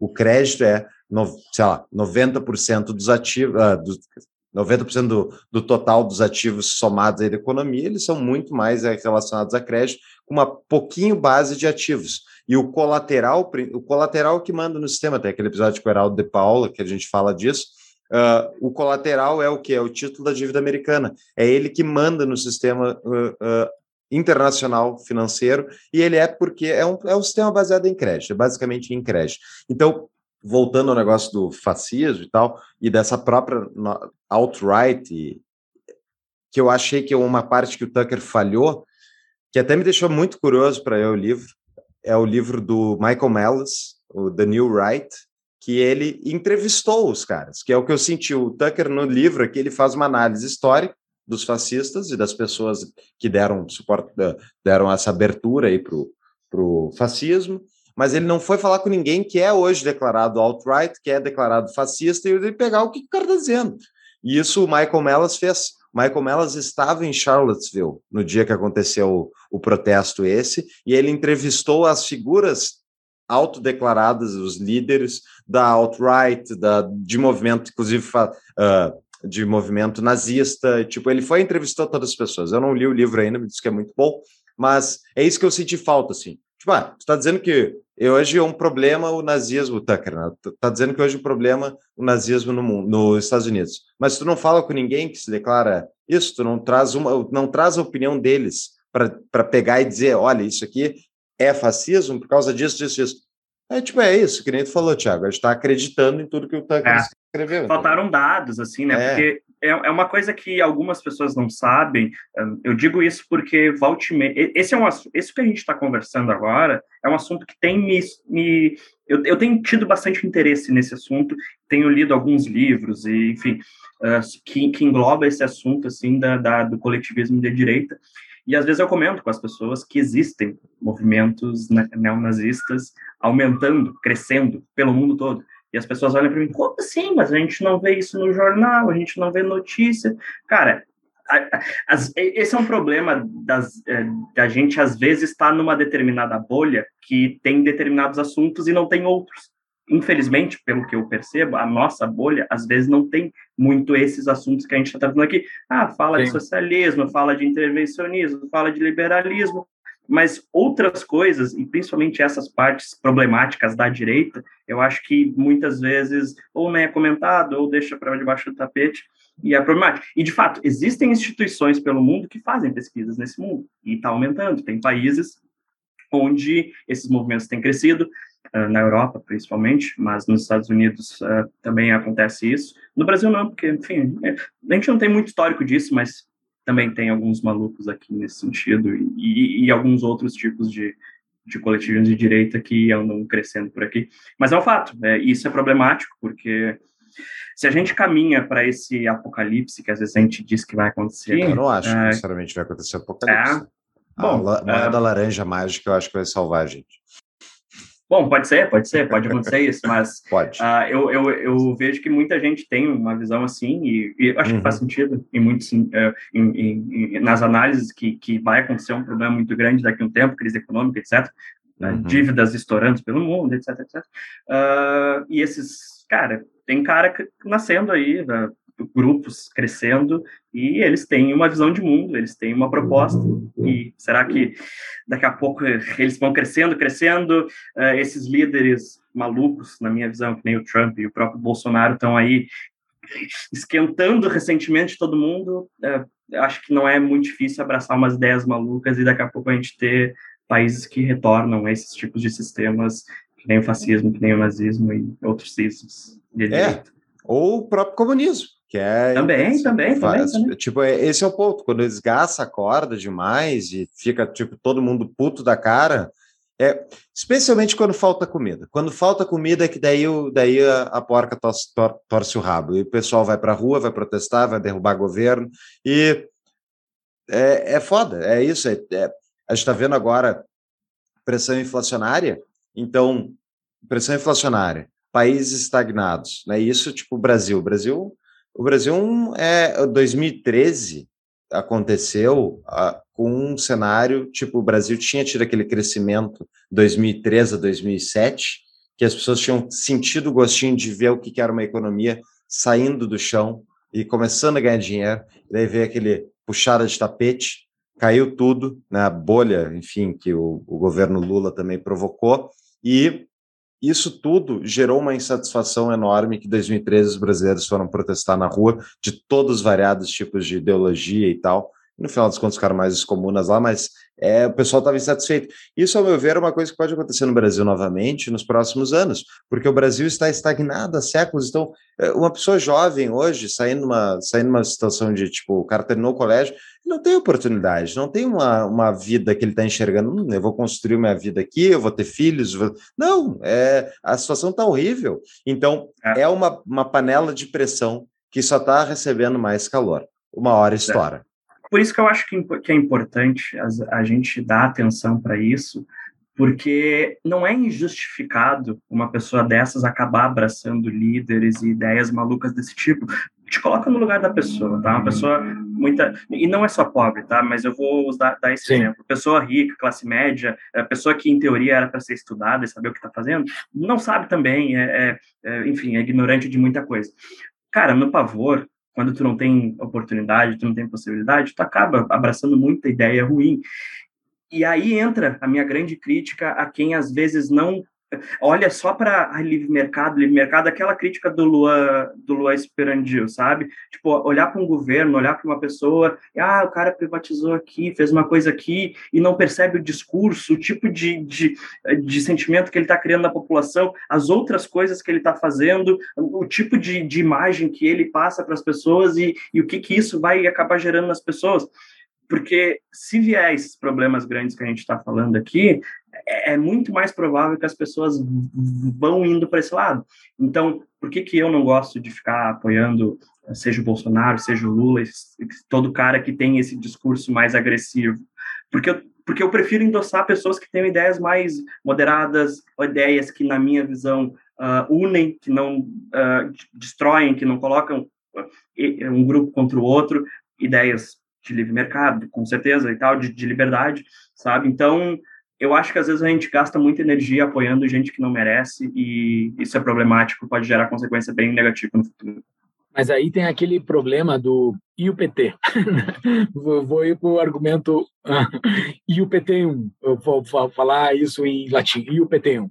Mas o argumento e o PT1.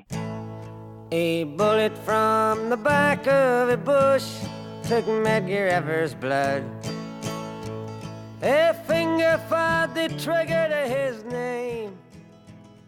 Durante o livro, ele cita muito o fascismo e algumas vezes ele desdenha o comunismo. Se ele bota, ao meu ver, se ele bota o fascismo com todo esse medo que existe uh, aqui no livro, que para mim é claro, eu acho que a gente tem que ter muito medo do fascismo, tem que ter o mesmo medo do comunismo, do discurso comunista. Não é o comunista de vai apropriar, desapropriar os bens de produção, aquele comunismo. Não, é, é o comunismo reinventado, do mesmo jeito que não vai ser o fascismo, não vai ser o, um Mussolini de, de, desfilando com os caras atrás dele, não vai ser isso. Uh, vai ser partes disso, do mesmo jeito do comunismo. Não vai ser isso, mas vai ser partes disso. Uh, não, uh, o, o, o, discurso de uma de, do Fórum Econômico Mundial que ninguém vai ter nada e vai ser feliz, para mim isso é comunismo puro. É, é, é muito comunista. Ah, tu não vai ter propriedades, mas tu vai ser feliz. O, o comunismo prega exatamente isso. É, uhum. não, não precisa trocar nenhuma palavra. Exatamente isso. Isso é comunismo. Isso é a tese comunista. Então, assim, se tu quer ter medo de fascismo, do jeito que ele prega aqui, que é a minha grande crítica ao livro, uh, é, e o PT1, tem que ter medo do comunismo também. O comunismo também é perigoso. E daí ele cita aquela analogia no fim, que é muito boa, que é um filme que eu adoro, que no nosso episódio sobre indicações a gente não citou esse filme. No próximo episódio a gente vai citar ele, que é o Clube da Luta, que é essa briga eterna que precisa ter entre as facções que se brigam o tempo todo, que brigam o tempo todo, tem que ter briga, a, a briga tem que ser permanente, é eles contra nós, é a esquerda contra a direita, blá, blá, blá. isso tudo que tu acabou de falar agora, Tiago, para mim nada mais é do que inerente ao Estado. O Estado precisa dessas brigas todas. Então, se vai vir uma tragédia aí na frente, que provavelmente quem entende economia, todos os episódios nós já fizemos sobre isso, aparentemente está vindo, eles vão se nutrir disso, ao meu ver. Talvez a, a, a solução laranja pode nos salvar disso, nós que estamos no, no meio. Mas a boa gente vai cair no meio desse, desse discurso, porque vai surgir. Eles gostam da tragédia, eles gostam da briga, porque eles, eles lucram com a briga. Quem perde com a briga é o indivíduo, mas ele, o, o coletivismo ganha muito com a briga os poderosos do, de ambos os lados. Tá, né? Eles tá. ganham muito, não estou dizendo o povo, estou né? dizendo eles, os poderosos que estão no comando desses dois negócios. Então eles ganham muito com isso. Então, para mim, essa analogia com o clube da luta foi muito bom. A briga pela briga, a violência pela violência, e a gente de fora uh, só tomando. Carved next to his name, his epitaph plain, only upon eu acredito que o Estado, realmente, o Estado, ele sai ganhando nessa equação, onde está todo mundo brigando, o Estado sai ganhando muitas vezes, porque realmente o, o político pode ser eleito fazendo esse discurso de nós contra eles. Isso dá poder político, né? E a gente vê isso historicamente, qualquer democracia, o Brasil, tá? nós contra eles. Agora, sobre o PT e essas críticas que o Tiago fez, o que eu concordo, é muitas vezes a gente pensa de forma binária, eu digo a gente e a sociedade. Muita gente vê de binário, é um ou é outro. E, na verdade, existe um espectro. Existe um espectro que a, muitas a verdade é multifacetada, né? Quando a gente fala alguma coisa, tipo, existem várias várias não só interpretações, mas a, a, verdade é uma só, ela é verdade, só que é difícil a gente encontrar ela, na minha visão, mas ela tem várias, vários lados essa verdade, ela é 3D, ela não é uma coisa dizendo, ou oh, se isso é verdade, necessariamente aquilo é falso. Sim. Depende, depende do contexto, depende qual é a, uh, depende de várias coisas, ela é difícil de dizer exatamente. Então, muitas vezes, quando a gente vê, especialmente na, na briga política, o, esse pensamento binário é o que domina, ele é natural e é o que justamente favorece essa, Alimenta eles. É, exato. Então, o que, que o Lula e o Bolsonaro falam? Eles falam um do outro. Né, por, e tira a terceira via do meio, porque nem. Na terceira via não, é eu e ele, entendeu? Essa é a Sim. disputa. E eu acho que isso favorece. Ele é o mal absoluto, eu sou a salvação, eu sou o, o fátio, né? Porque o fascista nada mais é do que o fátio no meio para resolver o problema. Por que, que o Lula não abre mão do PT e, dá, e cria um sucessor? Porque o cara é um fascista, velho. Um não fascista, é óbvio. Ele se vê como salvador. Todo mundo tem que estar em torno dele. Não pode ninguém criticar um pouquinho do Lula. Então, cara, isso é fascismo. Em todas as definições ali do Humberto Eco, para uhum. mim. Até o, mach, até o machão tem no Lula. É verdade.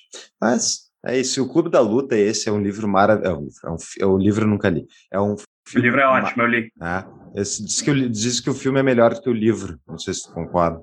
Hum, ah, eu curti pra caramba uh, ler o livro. Muito bom, bem parecido com o livro, praticamente só muda o final. Ah, tá, e tem uma ou duas cenas do livro que não são postas no filme, mas no geral eles são bem parecidos, as mesmas falas, é bem uh, uh, o livro, enfim, o filme foi feito bem à margem mesmo do, do, do livro. Eu, eu margem não, copiado. Eu, eu gostei muito do, do filme e eu gostei muito que o Tucker citou ele no final e ele fala sobre essa questão eh, tem uma, uma, tem um monólogo do Tyler Durden, que é o personagem do Brad Pitt no final do no final não é no meio do filme do Clube da Luta que ele fala justamente mal da ó legal então o Thiago mostrando o livro. Ele fala sobre que nós não somos, nós somos os filhos da, das gerações depois da Grande Guerra, nós somos os filhos que são os uh, que é ensinado pelo marqueteiro a consumir o produto e somos frutos dessa sociedade de consumo, nós não temos é heróis e tal, é genial é. O, o discurso.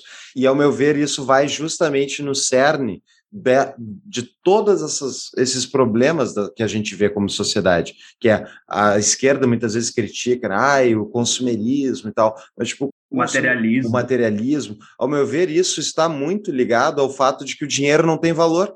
Então tu compra, tu compra porque tu não preserva valor no tempo mantendo a moeda. Então o dinheiro que tu tem no investimento, ele tu tem que manter ele no investimento para ele gerar rendimentos e vencer a inflação. O resto é vou comprar uma camiseta, vou comprar isso para me satisfazer. Esse consumerismo vai justamente fato, olha, eu vou me livrar desse pedacinho de papel aqui que vai perder valor no tempo, porque esse negócio não vale. E, é, e isso é, ao meu ver, uh, validado pelos dados. O Júlio falou quando deu a num dos conexões Boston, quando deu a crise da pandemia, que o governo americano injetou dinheiro no, no bolso dos americanos, assim, os outros fizeram também, mas que os americanos não têm, não, vários deles não tinham tipo dinheiro, eles não estavam com poupança. É, a poupança veio daquilo, daquele dinheiro dado pelo, pelo Estado. Por que, que as pessoas não têm mais que já deve ter ido embora, já. Já deve Sim, ter ido embora. Certeza. Depois de um ano já deve ter Mas por que, que as pessoas não guardam dinheiro mais? Tipo, vocês viram quanto dá uma conta poupança hoje em dia? Ela perde dinheiro. Os pobres brasileiros, eles têm dinheiro na conta corrente ou na conta poupança, estão perdendo dinheiro. Então, tipo, não faz sentido eu me manter isso. Daí entra o argumento lá, misiano,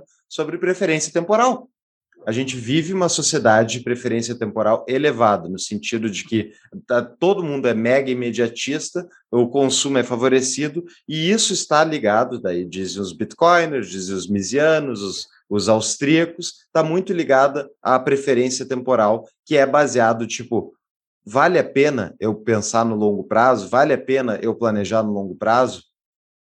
Quando a preferência temporal é mais elevada devido ao dinheiro inflacionário, a perda de valor do dinheiro, isso é menos, as pessoas pensam menos no futuro, elas pensam mais de forma imediata. E eu, eu concordo com essa tese. Eu, eu gostei que vocês uh, puxaram a questão do filme Clube da Luta. É, é um filme que eu adoro também, eu acho que eu devo ter assistido umas seis vezes já. Eu também. E eu pre preciso reassistir porque recentemente, quando eu comecei a estudar muita coisa, eu, eu não reassisti, então eu acho que hoje eu vou ter umas visões até bem diferentes do que eu tinha antes. Assim. Mas, mas por que eu achei interessante vocês levantarem isso? Porque essas críticas que essas citações que tu falou, né, do ah, a geração que não tem heróis e tal, a, a galera que é antiliberal, elas têm uma visão do sistema liberal que, que tem muito a ver com isso, do tipo, esse sistema que foi criado, ele foca tanto no, no indivíduo que ele ele per, ele acaba fazendo que a gente a gente ser humano perca a conexão com a cultura, com o passado, com os mitos, com a comunidade, com aquela relação humana que dizem eles existia no passado e que agora não existe mais. Tu vai te tornando uma pessoa cada vez mais individualista, tu não se preocupa com os problemas da tua comunidade.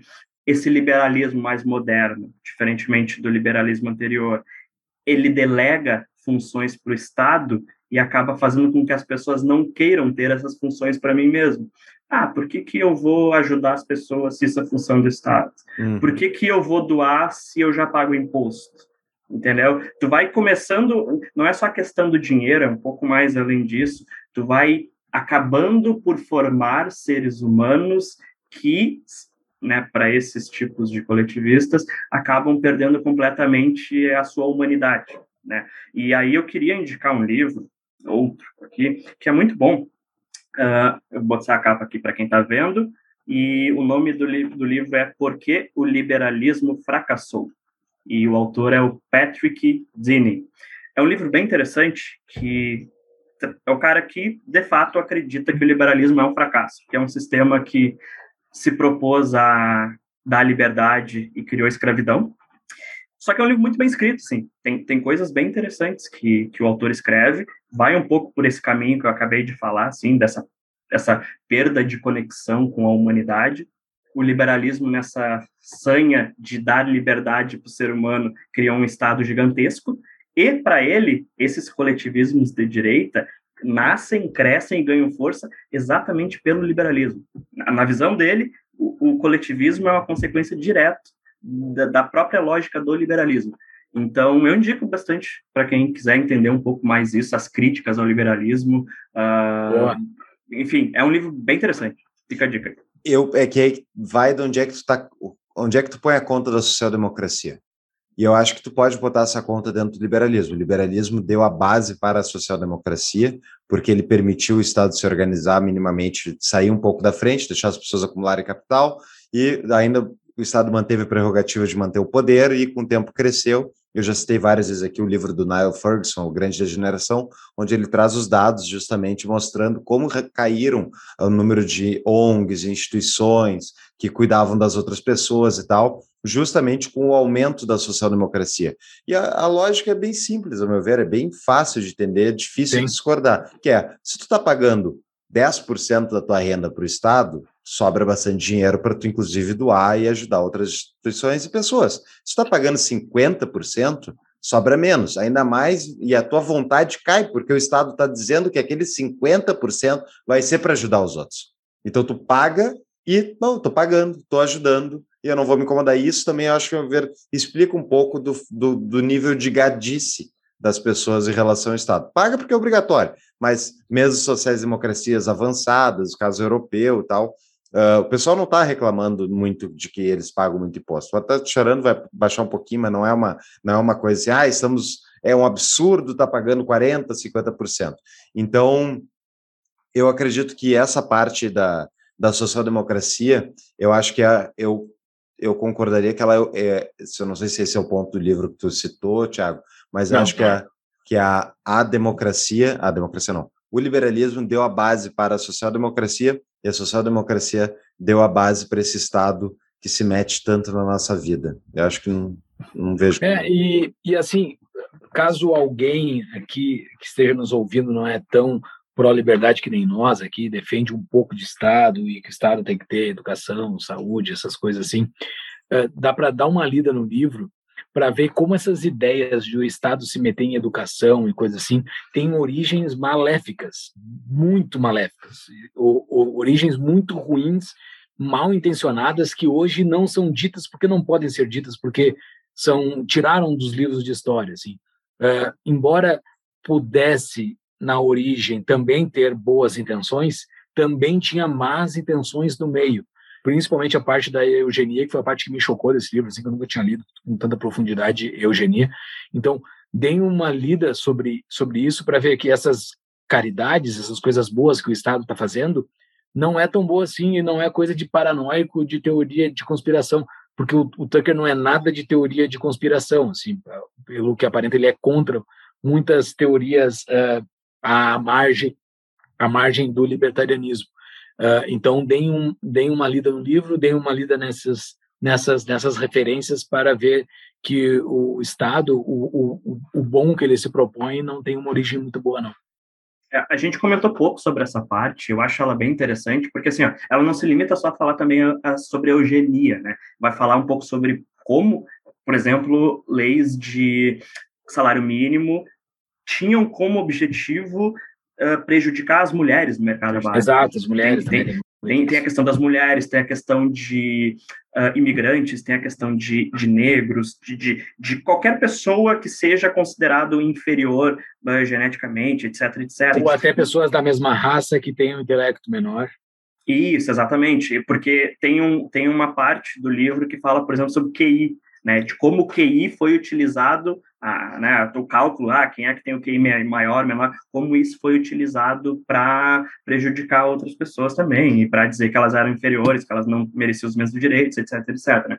Mas eu acho interessante essa parte do livro, eh, porque tu entende por que que nos Estados Unidos tu tem tanto movimento por direito das pessoas, assim, direito, o movimento uh, de, em defesa dos negros, em defesa das mulheres, em defesa disso e daquilo, porque de fato os Estados Unidos tinham políticas que iam contra essas pessoas. Mulheres por muito tempo não tinham direitos, não, mas não é porque ah, é cultural, vem de séculos, não. Foram desenvolvidas teorias que diziam isso, isso, aquilo sobre determinados grupos, né? Negócio e, bizarro. era aberto, não é um negócio em ah, um grupinho separado não. lá, não.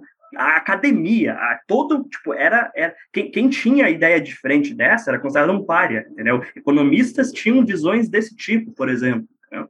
E na virada do século, há 120 anos atrás, era, era moda, era moda. É. O, o, liberalismo, o, o liberalismo já estava em decadência naquela época. O liberalismo tinha, tinha sido do século XIX, né?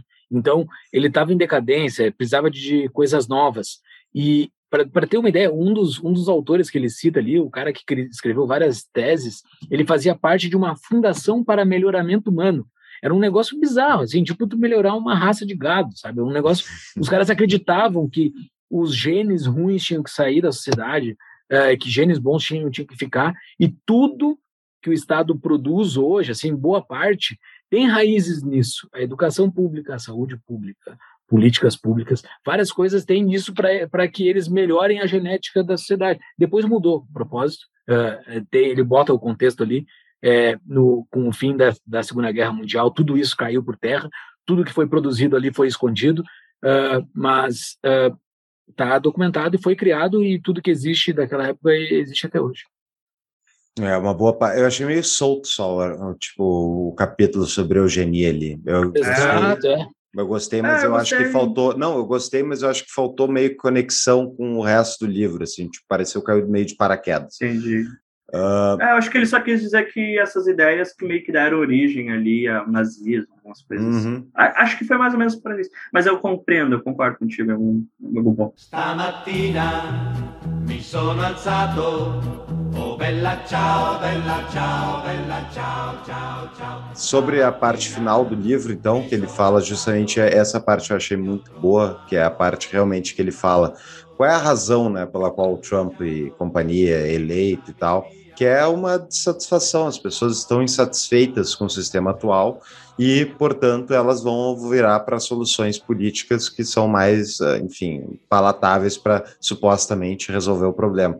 E, de novo, daí eu volto ao ponto que eu acho que essa conta tem que ficar na conta dos tecnocratas, dos sociais-democratas, porque o mundo vive uma social-democracia. No o Ocidente, pelo menos as coisas que a gente mais acompanha, todo mundo é social-democracia. Não existe um país liberal hoje, a não ser Liechtenstein, que tem duas pessoas morando. Então, o resto está numa social-democracia. O euro está quebrado, o dólar está quebrado, o Brasil está quebrado, os países subdesenvolvidos. Nenhum deles se desenvolveu, eles estão subdesenvolvidos há muito tempo, nenhum deles se desenvolveu nos últimos 30 anos através da democracia, através da social-democracia. Então, eu acho que é um sistema que a conta não fecha. A conta é bem simples, ao meu ver. É 50% da renda mais ou menos vai para o Estado. Ah, Paulo, de onde é que é 50%? Soma impostos federais, estaduais, blá, blá, chega a 40%. Põe mais aí 10% de inflação, 50%. Sem falar os efeitos, os efeitos secundários, terciários e mais regulação e tudo. Então, tipo, 50%. A população brasileira ganha 50%, ganha mais ou menos uns R$ 1.600. Então, tu tira 50% disso, sobrou 800 reais. Como é que vai sair da miséria o pobre que ganha líquido, sobrou para ele 800 reais? Como é que ele vai acumular capital? Como é que ele vai dar uma educação decente para o filho dele, que não na escola pública, que não fornece também? Então, tipo, é impossível, a equação não fecha, é assim como não fecha no Brasil, não fecha em outros lugares.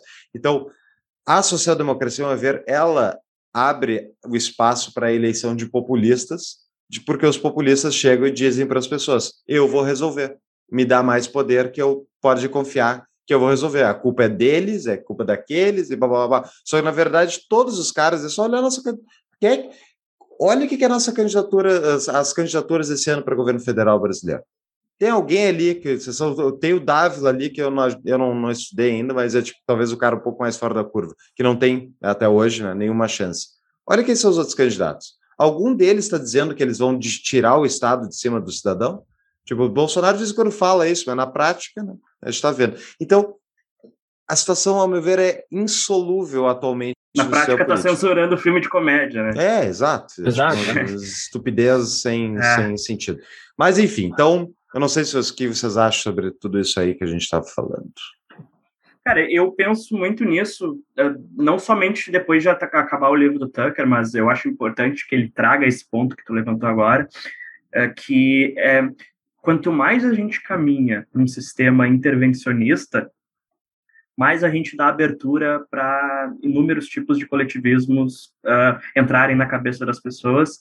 E isso é extremamente perigoso, porque a gente, principalmente a gente que uh, lê Mises e outras coisas assim, que entende os, os, os problemas do intervencionismo, a gente sabe que é muito difícil organizar uma sociedade através do Estado.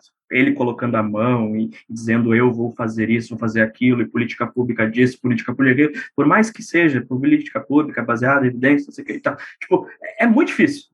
E, e tu vai gerando problemas que são pequenininhos, pequenininhos, e vão aumentando e aumentando, aumentando até chegar a um mega problema.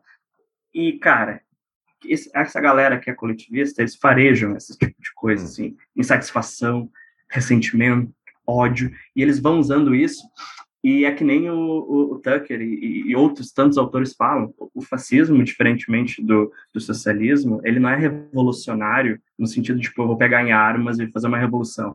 Não, ele vai aos pouquinhos.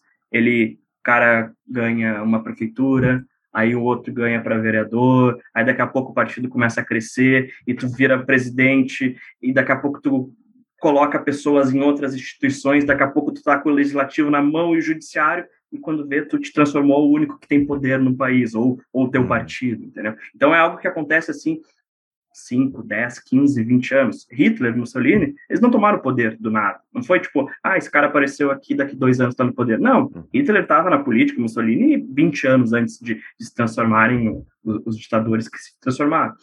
Então, eu acho que a, a, solução que o Tucker dá e que eu acho que é muito boa é, é retornar a um tipo de sociedade que tenha cada vez me menos Estado, que as pessoas tenham liberdade para seguir aquilo que querem, para trabalhar, para empreender, para ter dinheiro, enfim, acho que eu acredito fortemente que essa seria a melhor solução e, e infelizmente não vejo muita gente caminhando para isso nesse ponto. Via Estado a gente outros, não vai para isso. Via Estado não vai. É, vai é, é. via sociedade de leis privadas só. Porque, assim, não que eu estou puxando a brasa para o meu assado, mas o, não não tem como. O Estado ele não volta para isso e essa e esse drama se retroalimenta ao meu ver. É, é, é muito difícil, assim, aparecer uma solução para que o Estado abra, abra e saia, e saia, e saia do jogo. Pode dar uma grande crise em algum momento da frente aí por endividamento, mas o Estado vai se reinventar. Eu acho, ele não vai sair do caminho. Uh, uh, a crise, a crise que ocorre dentro dentro da economia que o Bitcoin resolve, uh, não ocorre em outras partes que o Bitcoin não vai conseguir resolver. Ele vai conseguir a parte econômica, que o Estado vai ter que diminuir a boca dele, provavelmente vai, não vai conseguir ter o mesmo poder tributário via tributos e via inflação. Uh, ele vai se reinventar, talvez, mas ele segue ainda sendo como a grande autoridade reconhecida pela população, como sendo a autoridade. E isso é um dos pontos que o Tucker bota como que o fascista coloca o Estado, né? Ele coloca o Estado como a única autoridade, ele tem que se impor como a única autoridade. E a, a minha visão sobre sociedade de leis privadas é a construção de outra autoridade que não seja o Estado. E isso é um processo de longuíssimo prazo, de, de longo prazo, de uma construção lenta, de construção de, de, de, reconhecer que outras pessoas também são a autoridade, não é o, o Gilmar Mendes, que é uma autoridade dentro do Brasil. Fala, vamos, vamos vetar o nosso podcast. Eu, eu, tenho, eu tenho uma visão um pouco mais otimista, porque tem uma coisa diferente do que não tinha no passado, que é isso aqui, nosso podcast minúsculo é um, mas existem muitas outras coisas. O conteúdo, o, o que o Peter do Ancapso fala seguido lá, né? Como é que é conhecimento descentralizado, quer ou não, eu estava pensando se essa semana eu passei tipo envolvido com vários projetos, eu, não, eu basicamente não olhei redes sociais. E eu meio que quando eu fui olhar, assim, ah, tipo, fazia dias que eu não parava para olhar o que estava sendo dito. E primeiro foi muito bom, foi muito bom me desconectar um pouco, assim. E daí eu fiquei pensando, tipo, ah, as redes sociais, eles deixam o dia inteiro todo mundo discutindo o tempo todo tal. É ruído 99% e 1%zinho de sinal que está ali no meio. Mas o sinal, a verdade, no longo prazo, ela, eu acredito, ela tem uma, ela tem uma vantagem competitiva em relação à mentira que ela é verdade, é mentira, é mentira. Então, no longo prazo, numa sociedade que tem conhecimento descentralizado e aberto, que nem a gente está vivendo, eu acredito que as pessoas podem aprender e enxergar os problemas uh, da sociedade de uma outra maneira que não tinha no passado. Então, eu sou um otimista, até com sistemas democráticos, viu só? ainda tem que fazer um episódio para discutir isso aí, porque eu acho que é um belo tema. Também acho. Como, como, como, esse mundo é, de internet, de conhecimento descentralizado e redes sociais implica é, quais são as consequências na política de tudo isso. Eu acho que é um bom papo um dia para a gente fazer. É, um bom papo mesmo. Então tá, pessoal, eu acho eu não tenho mais nada para falar sobre o livro, o livro é muito bom. Quem está nos ouvindo e gostou da, da ideia, é muito bom ler o livro para ter bastante bases assim das origens da direita, essa direita atual que existe, principalmente a direita americana, mas ele pega a direita europeia lá do, do Entre Guerras. É, é bem interessante. Aproveitem, uh, leiam esse livro, o link vai estar na descrição desse episódio. E uh, também aproveitem para ler os livros indicados pelo Tiago, né, Tiago? Vai estar lá no nosso show notes. É isso aí, os dois livros indicados, o Porque o Liberalismo Fracassou e Fascismo, um alerta, são os dois livros. E vou botar eu queria outros. só eu só, é, beleza. E eu queria só fazer um alerta que, sim, a gente está falando de extrema direita ou extrema esquerda, mas existe também direita democrática mais, mais para o centro, mais é, equilibrada, mais lógica, e também esquerda, sabe? Então, a gente você escuta o episódio, acho que a gente está demonizando todo mundo. Não, tem pessoas bacanas aí no meio, pessoas que valem a pena discutir, sentar para conversar.